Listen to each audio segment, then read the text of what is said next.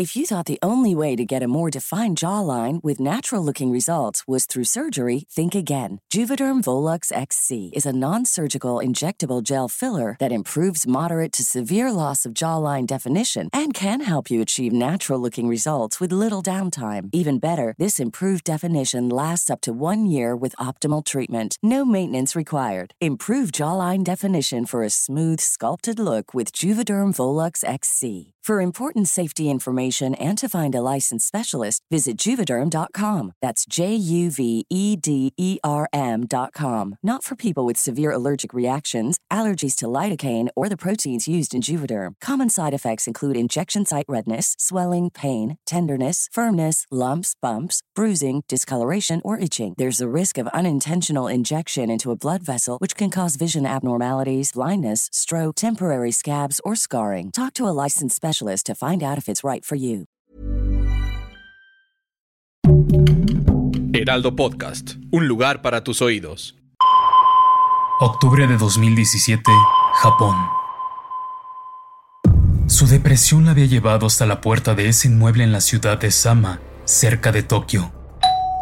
El hombre que se escondía detrás del usuario conocido como el verdugo le esperaba en el interior listo para ayudarla a cumplir el deseo más latente que la había estado persiguiendo los últimos días.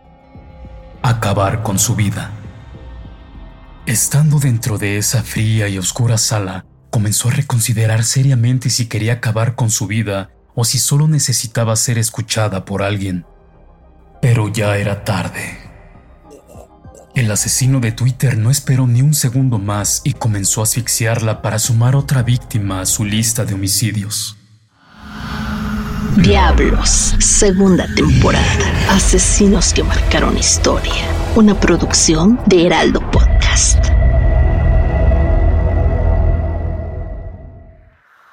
Pocos conocían bien a Takahiro Shiraishi, un adulto de 30 años que habitaba en la zona de Sama desde hacía ya varios años.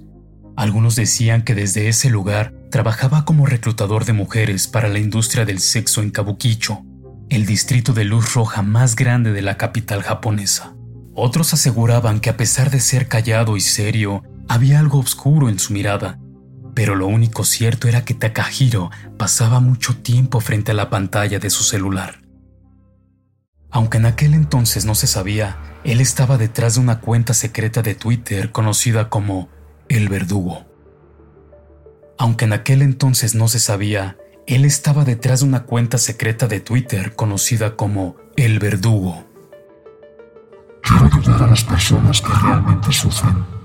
Por favor, envíame un mensaje en cualquier momento. Esa era la atractiva descripción de su perfil con la que llamaba la atención, principalmente de mujeres jóvenes. Tan solo unos meses atrás, Takahiro comenzó a buscar usuarios que expresaban pensamientos depresivos e incluso intenciones suicidas en redes sociales. Él las contactaba desde su cuenta para ofrecerles ayuda para morir y para terminar de convencerlas, incluso aseguraba que se suicidaría una vez hecha su tarea. Así fue como varias chicas de entre 15 y 26 años llegaban al lugar que posteriormente se conocería como la Casa de los Horrores.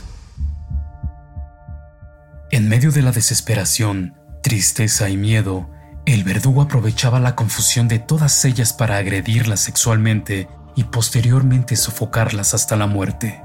Ese fue el modus operandi que llevó una y otra vez hasta acumular ocho víctimas mujeres y un hombre que era la pareja de una de ellas y que había estado buscándola antes de acabar en las manos ensangrentadas del asesino de Twitter. Pero sus acciones no quedarían impunes. En octubre de 2017, tras la desaparición de una mujer de 23 años, las autoridades comenzaron a arrastrar los últimos mensajes que la desaparecida había estado intercambiando con una cuenta de Twitter, que era nada más y nada menos que la del verdugo.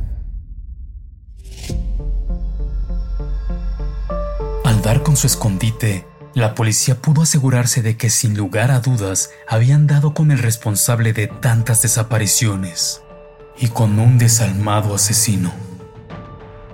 Nueve cabezas, una gran cantidad de huesos, piernas y brazos cercenados fueron algunos de los horrores que hallaron escondidos en hieleras y cajas de herramientas. En el cuarto del sujeto había una sierra eléctrica y en el baño pruebas irrefutables de que era en esa habitación donde había llevado a cabo el desmembramiento de las nueve personas. El verdadero horror para los que conocieron la noticia fue escuchar en la radio las desalmadas declaraciones de Takahiro. Los maté y les hice algunas cosas a los cuerpos para ocultar las pruebas. Los familiares de las víctimas estaban destrozados, los ciudadanos aterrados y las autoridades sumamente confundidas, pues durante su juicio, la defensa del asesino de Twitter intentó probar que los actos que había cometido habían sido con el consentimiento de las víctimas, ya que eran ellas quienes habían buscado a Takahiro para quitarse la vida. Sin embargo, con una macabra expresión que no reflejaba ningún tipo de culpa o arrepentimiento, él mismo declaró que nunca tuvo la aprobación de las mujeres para privarles de la vida. Fue así como Takahiro Shiraishi se convirtió en la segunda persona en ser condenada a muerte por la justicia japonesa en menos de una semana. Una noticia que el temible asesino de Twitter recibió de la misma manera en la que se había visto a lo largo de todo su juicio, sin emoción alguna. Diablos, segunda temporada. Asesinos que marcaron historia. Una producción de Heraldo Podcast. Síguenos en Instagram y TikTok como Heraldo Podcast. Algunas de las acciones y de los nombres de los personajes no son reales y fueron puestos como ficción para la narración de la historia.